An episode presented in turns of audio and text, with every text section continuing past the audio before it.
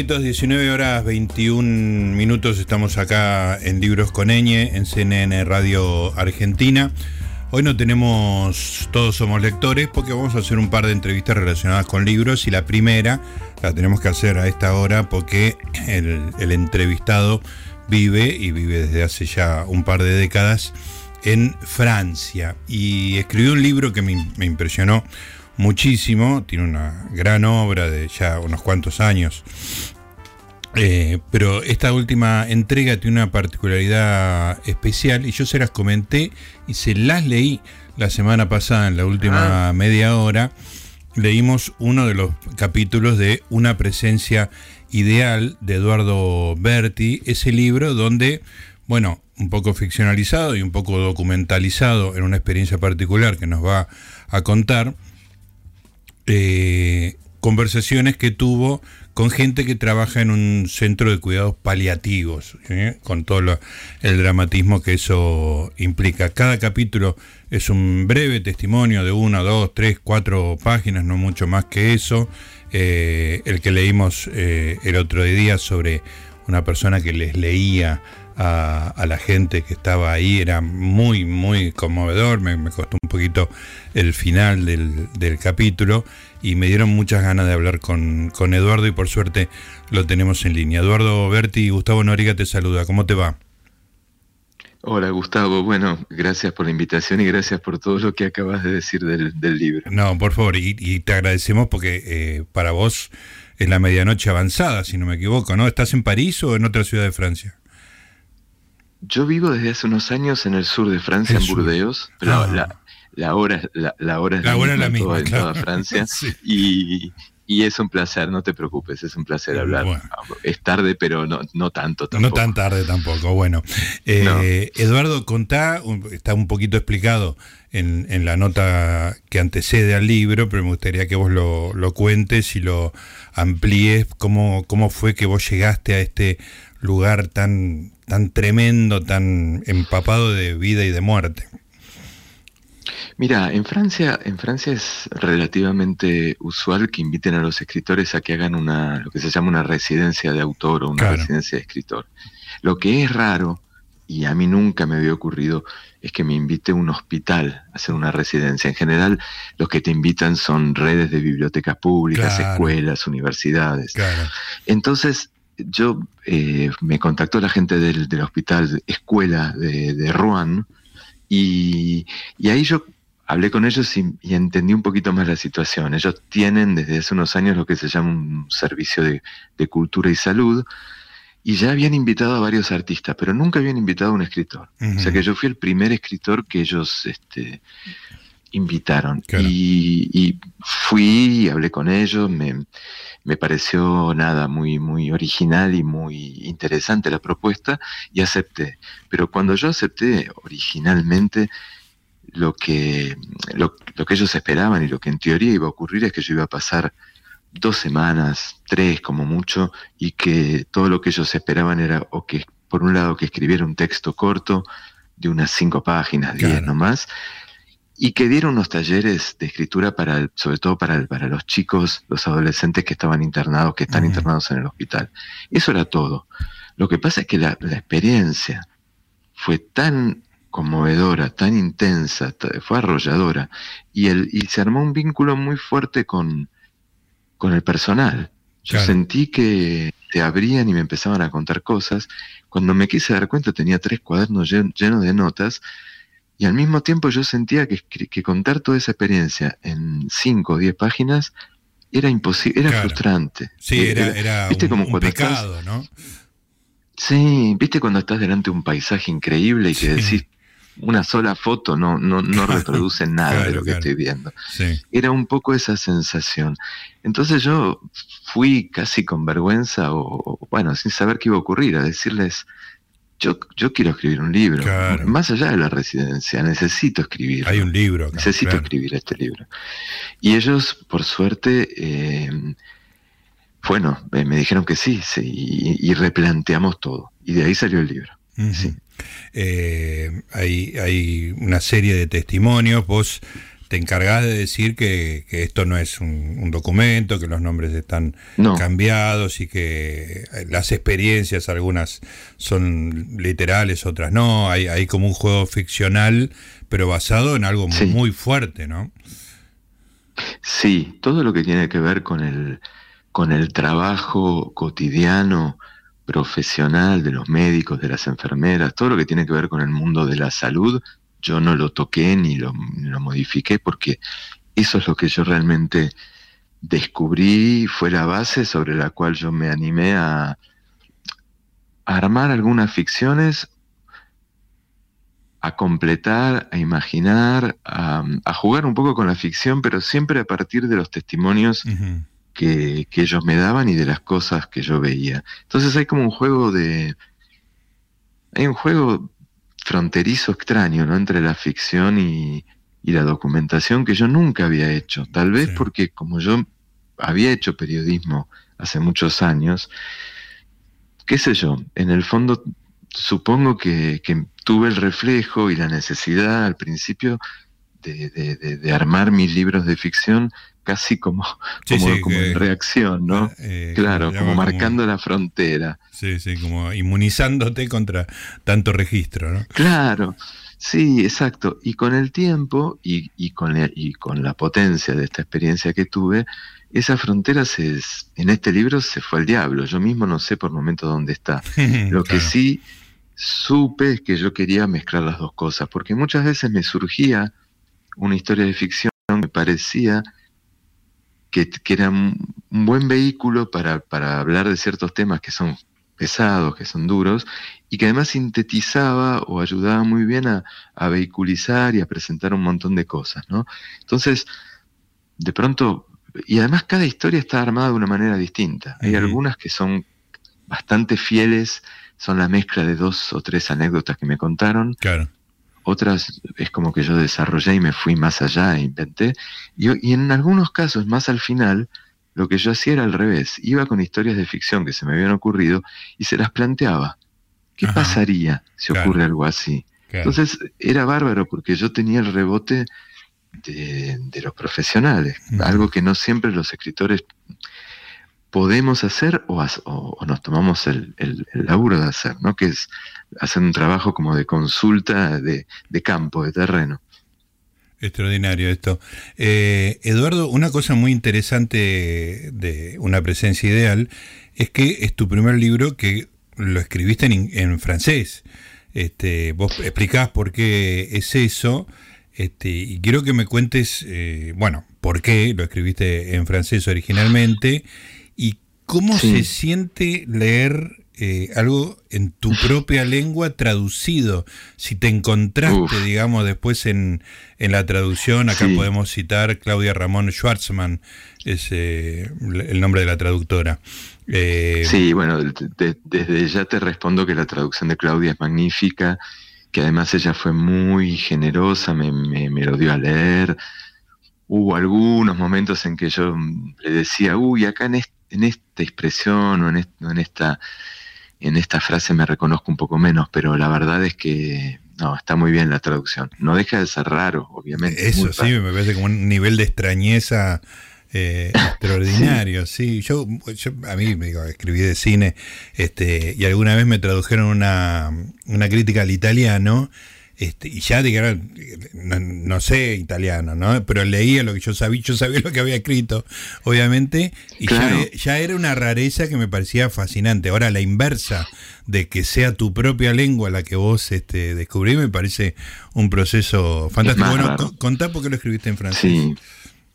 E, e, en realidad, em, yo nunca en mi vida pensé que iba a escribir un libro en otro idioma. no, no lo tenía, pero ni ni siquiera lo tenía planeado. Eh, este libro fue una doble sorpresa. Eh, por un lado, yo jamás pensé que iba a escribir un libro sobre este tema, y por otro lado, jamás pensé que lo iba a escribir en francés. Una, Tal vez una cosa llevó a la otra, porque es un territorio ajeno, bastante nuevo.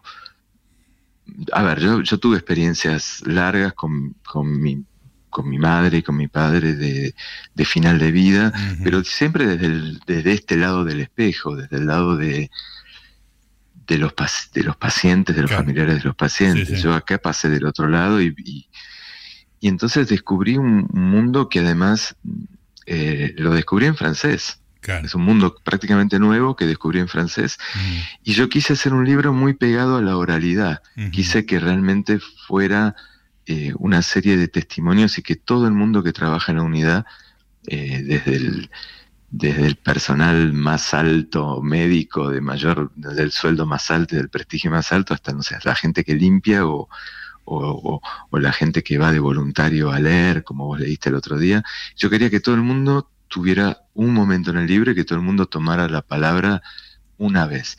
Entonces, claro, es, ese registro oral, yo al principio, para no perder eh, la, temperatura y el sabor de esas voces, lo, lo, anotaba en francés, para no olvidarme además, para no perder eh, el modo en que, en que decían las cosas, siempre pensando que lo iba a traducir al castellano. Y cada vez que intentaba escribirlo en castellano, es, esas voces se apagaban. Mm. Era como que este libro no, no lo podía escribir en castellano. Y cuando intentaba, era un suplicio, me sonaba falso. Mm. Entonces yo seguía, ¿viste? Lo peor que podés hacer es que se corte ese flujo de escritura. Yo seguía, seguía, seguía en francés. Y y la verdad es que al final no vino mal, porque eh, yo en francés tengo forzosamente eh, una paleta, vamos a decir, como si fuera un pintor, una paleta más chica, más limitada. Más limitada, claro. Entonces eso hubo, hubo, menos tentación de hacer estilo, hubo menos ah, tentación de, de complicar la cosa. y, y, para mí fue muy, muy interesante porque yo incluso siento que ahora volví, yo voy a, yo voy a seguir escribiendo castellano siempre, no es un cambio de lengua, esto es un, libro, lo sumo, mañana tal vez haga otro, pero, eh, pero yo siento que después de este libro ya no escribo igual en castellano. Mm. También esta experiencia, no solo a, a nivel humano me, me, sacudió y me hizo no sé, poner en escala un montón de cosas, sino que también fue como un cachetazo también para algunos vicios de la escritura, no sé cómo decirlo. Claro. Eh, Eduardo, claro, evidentemente en el proceso mental ya había una traducción, ¿no? Vos tenías que traducirlos a ellos y eso digo, si vas a hacer eso, mejor que lo haga otro, digamos, y, vos te, concentres en, en, ese registro y no perder lo que decís vos, la, la oralidad, ¿no? Incluso me, incluso me pasaba que hay cosas, este, eh, términos muy técnicos que yo ni sabía, no sé cómo se dicen en castellano, y no quería, como sentía que todo eso me iba a poner en una especie de investigación muy técnica y muy fría que me iba a cortar el, el, viaje de escritura en el que estaba en ese momento. Eh, y, sí. Está muy bien. Eduardo, eh, vos, eh, bueno, como, como, decía, como decías vos, digamos, hay, hay dos grupos de personas ahí, ¿no? Este, gente que más o menos sabe que está por morir, sus deudos, y por otra parte toda la gente que trabaja, digamos, para que ese, ese tránsito terrible sea este, lo mejor posible, digamos. Eso es como una descripción muy, muy brutal, pero, pero me parece que es este, fiel a, lo que sucede ahí. Eh, el, mundo de la sí, con una, con un, perdóname, con una pequeña nota, con, con una pequeña nota al pie, que si bien la amplia mayoría de los que están en un lugar así van a morir. Hay alguna gente que todavía no está eh, cerca de una muerte inminente, pero está con un tema de dolor muy grande. Claro, lo paliativo también, se puede referir también a eso. Exacto. Claro. Eso también, pero sí, pero es lo que vos decís. Claro, claro. y eso, digo, hay pocas experiencias más, este, más humanas, este, y más desgarradoras que la. Digo, lo que nos hace seres humanos es saber que vamos a morir, ¿no? A diferencia de, de los animales, digamos, ¿no? Y, pero bueno, uno lo puede meter en un cajón este, medio alejado de la vida cotidiana y, acercarse cada tanto. Pero, pero tenerlo en la mente es una cosa tremenda. Eh, digo, la inmediatez de ese suceso. ¿Qué, qué ¿Te cambió en algo eso, digamos, tu relación con, la muerte? Digamos, vos contaste tu experiencia de tus padres, pero me imagino que este, mundo cotidiano debe tener un nivel de enseñanza que no sé si se puede resumir.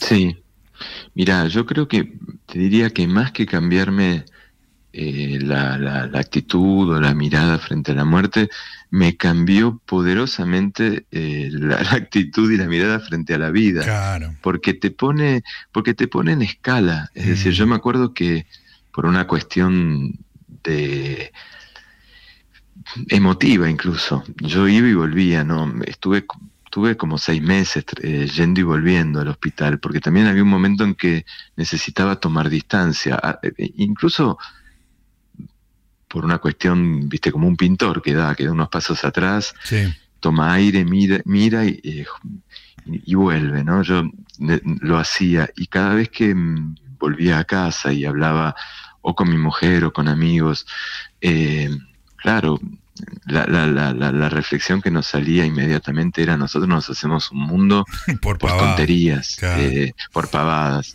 Eh, entonces, bueno, eso fue una, eso fue una de las de los grandes sacudones, una de las grandes lecciones. También eh, a mí me conmovió mucho la vocación de, esta gente que sobre todo son mujeres. Sí, Básicamente te diría que es un femenino, ¿no? Es un mundo claramente femenino y, y, y, si, y si hay hombres, están más por momentos en oficios como el físicos tipo ser camillero. Claro, hay que empujar eh, algo fuerte. Algunos me, sí, algunos médicos pero por ejemplo, en, eh, ya en, lo que es enfermería y todo eso es muy raro, hay, pero son, es muy poco.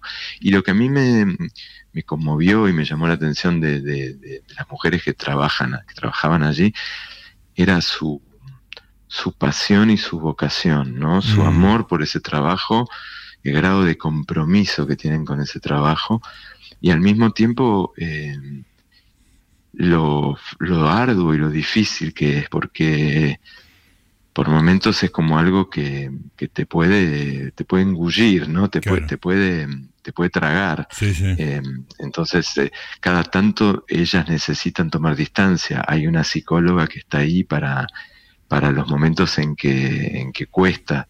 Psicóloga para, para el personal. Eh, eh, claro, claro. Em, y pero al mismo tiempo la, inteligencia, que es una inteligencia en muchos casos muy intuitiva, muy emocional. claro.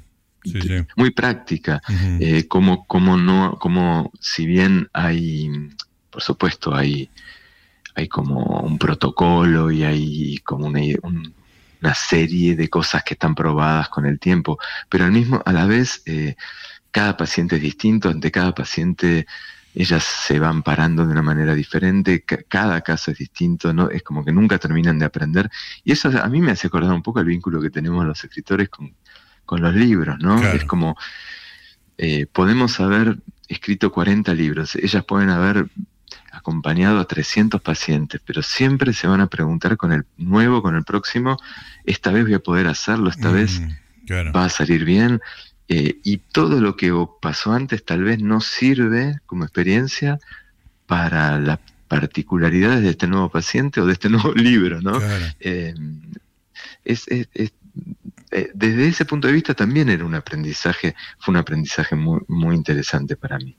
Yo traté de tener esa misma flexibilidad también en el libro, cuando lo escribía, ¿no? Entiendo. como te decía antes, de la cuota de ficción y la cuota de no ficción, ser muy flexible en cada historia también, en, cada, en cada capitulito del libro. Entiendo. Sí, eh, sí eh, en el, en, cuando uno, yo lo leí de una, de una sentada, no lo podía dejar porque era muy emocionante, y son todos capítulos cortos y y no hay, no hay un momento que uno diga, bueno, ya leí bastante, ¿viste? Siempre querés saber otra historia y otra historia y otro personaje, y me fijaba en el índice a ver si había entrecruzamiento, los encontraba, eh, y, y, lo que surge de toda esa trama es un poco lo que decías vos, ¿no? Una, un profesionalismo muy extremo, era digamos una serie de reglas, protocolos muy cuidadosos relacionados... Eh, que tienen relación con las relaciones humanas, digo, no, no me refiero a, al dosaje del suero, sino me refiero a cómo hay que relacionarse con la gente sin perder la humanidad, digamos, ¿no? Tienen las dos, las dos cosas súper equilibradas, eso, ¿no? Aunque e, eventualmente se salga del equilibrio en algún caso particular. El otro día alguien me decía que, que, había detectado en varias historias del libro eh, como una cosa que cada tanto reaparece, que es cuando los cuando los se empiezan a quemar los papeles, ¿no? Como, como cuando las reglas no alcanzan o cuando hay que hacerles alguna alguna vueltecita, ¿no? Pero siempre con mucho cuidado y siempre con mucha responsabilidad, por supuesto. Sí, sí, ¿no? es saber qué es lo que hay que hacer. Este, es una cosa que a mí me, bueno, este, vengo de, algunos personajes de películas que me gustan, algunos directores que, que siempre tienen esa idea del profesionalismo de los personajes, ¿no? que, que tienen un oficio y saben hacerlo. Y eso me parece que en el libro está muy, muy bien eh, representado. Este, y, al mismo tiempo, como te decía, con mucha emoción. Tengo, tengo algunas curiosidades particulares, eh, Eduardo, que no voy a dejar de, no voy a desaprovechar esta oportunidad para, para preguntarte. En ese, en ese capítulo que yo leí el otro día de Margot Tellier, que es la lectora voluntaria, tengo unas curiosidades sobre la traducción, así que eh, a ver. Eh, ella eh, está basada básicamente en mi desconocimiento del francés, así que este, lo vas a resolver muy fácilmente. Pero en el testimonio que vos ponés de Margot Tellier, tu personaje, bueno, ella, les recuerdo a, los oyentes que ella lee libros a pacientes y que en un caso que fallece la, la, persona que quería llegar al final del libro, ella le sigue leyendo, ¿no? Esa es una cosa que me da, mientras hacen todos los preparativos de la habitación, ella sigue, sigue leyendo. Y dice Telie, eh, finalmente logré llegar a la última página y que la última palabra del libro no era morir, no, sino otra con la misma cantidad de letras, vivir. Eh, morir, vivir, tienen la misma cantidad de letras en castellano, pero no me queda claro que en francés también. ¿A, qué, ¿Cuáles eran las palabras originales de, tu texto original? Uy, vos sabés que yo escribí este libro hace, unos años. te maté, te maté. Eh, me mataste. No, pero yo creo que creo recordar que, hubo que adaptar. Que era una letra menos, que era una letra menos y hubo que adaptarlo, claro, para dejar la misma palabra que en vez de eh, mourir, que tiene seis, es vivre, que tiene, si no me equivoco, cinco. Claro, claro, sí, era, eso. una, letra menos. Claro. Sí, una letra menos. Claro, en estos casos eh, eh, lo que hay, que conservar es lo más fuerte, ¿no? Siempre cuando hay que resignar algo en una traducción es la idea de base la que hay que guardar. Entonces, bueno, no importa lo del juego de la... Mantener el juego adaptando la cantidad de letras, pero conservarlo de vivir y morir, que, que es el pilar de, la idea, ¿no? Exactamente. Bueno, y es lo que hizo Claudia y lo hizo bien, sí, sí. Te voy a pedir este, que después en línea privada, creo que tenés el, el contacto de Mariela, que le, le, pases el original, porque me da una curiosidad muy grande, porque me parece un proceso súper súper interesante, viste, como de, de adaptación y cuando el, este, se da este caso particular, que vos, tu lengua natal es la lengua traducida, este, me daba mucha curiosidad. Bueno, este, te, lo, te lo, dejo como tarea. otra cosa que tuvimos que adaptar bastante en la traducción eh, es que en Francia el tuteo es muy raro. Entonces puede ocurrir que incluso entre colegas se tratan de usted. Claro.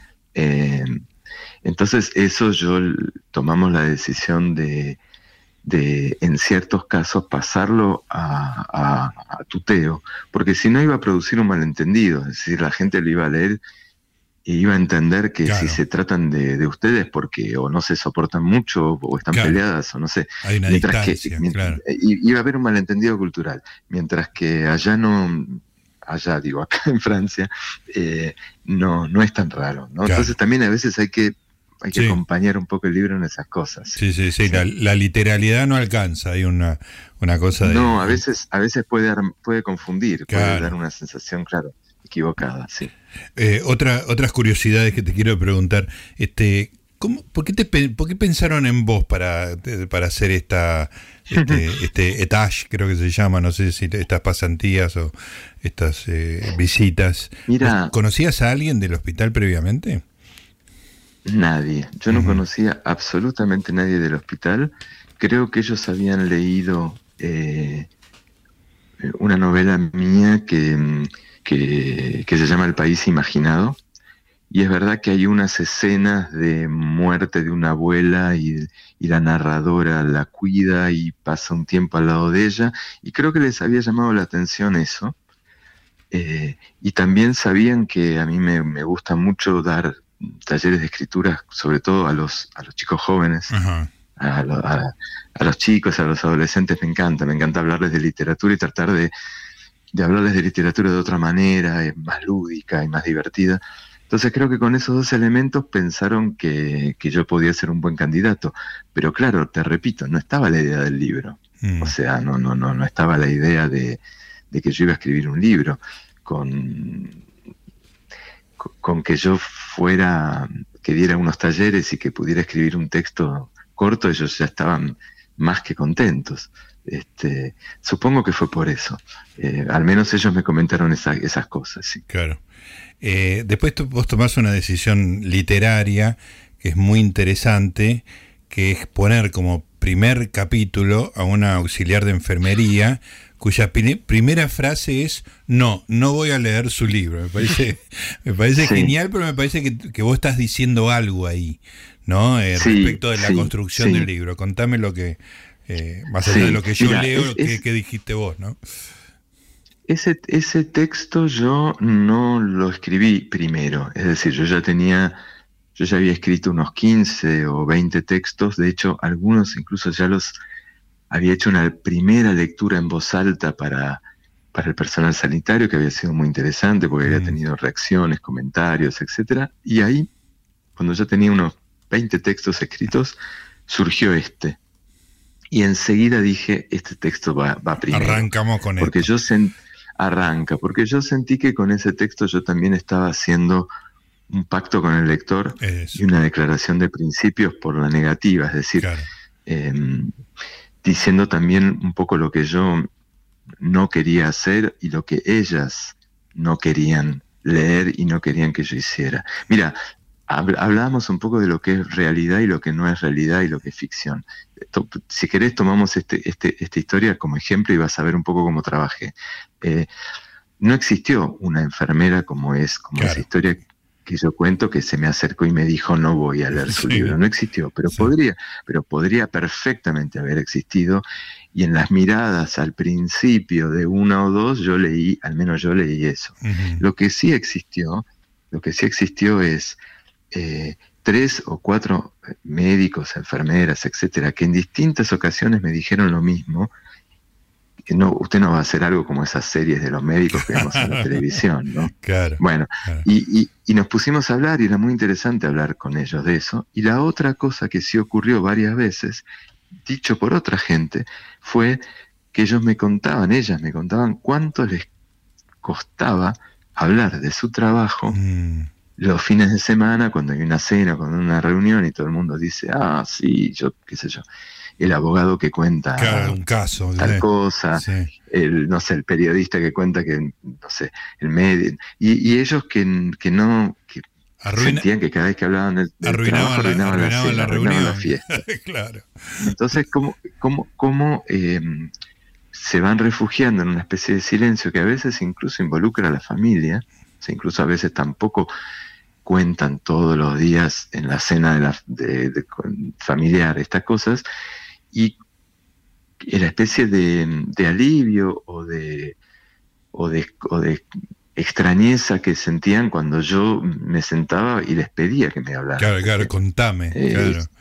Claro, contame. Entonces yo todo eso sí lo tomé, me pareció que era un dato importante y lo tomé, pero claro, con todo eso armé un personaje, me pareció que en vez de decirlo de una manera teórica, como te lo estoy diciendo ahora vos, era más fuerte si, si eso se encarnaba en una, en una, en una, en el personaje más desconfiado, si que, que me dice sin ningún problema, con esa sencillez, yo no voy a leer el libro, pero de todos modos, voy a hablar de, este, de esto porque, porque amo mi trabajo, que, que también es otra cosa que yo mm, sentí. Mm. Ellas hablaban por amor al trabajo, básicamente también. Bueno, esto te muestra un poco también cómo, cómo yo trabajé y lo que y lo que me importaba, que era que estas pequeñas invenciones estuvieran al servicio de, las ideas o de, los sentimientos, de las sensaciones que, ellas me, transmitían. Claro.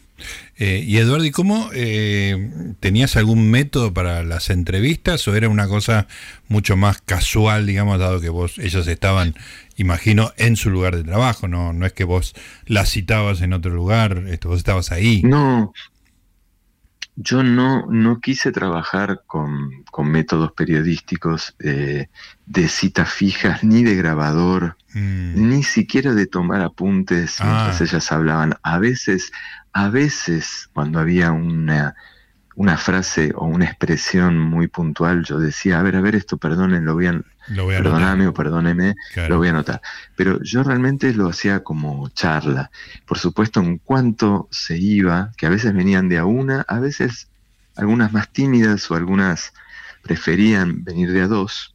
Eh, y a veces nos encontramos en unas salas que eran más tranquilas, pero otras veces no era una charla tan oficial. Yo miraba, acompañaba un poquito la, rutina de trabajo y de pronto no tiraba una pregunta.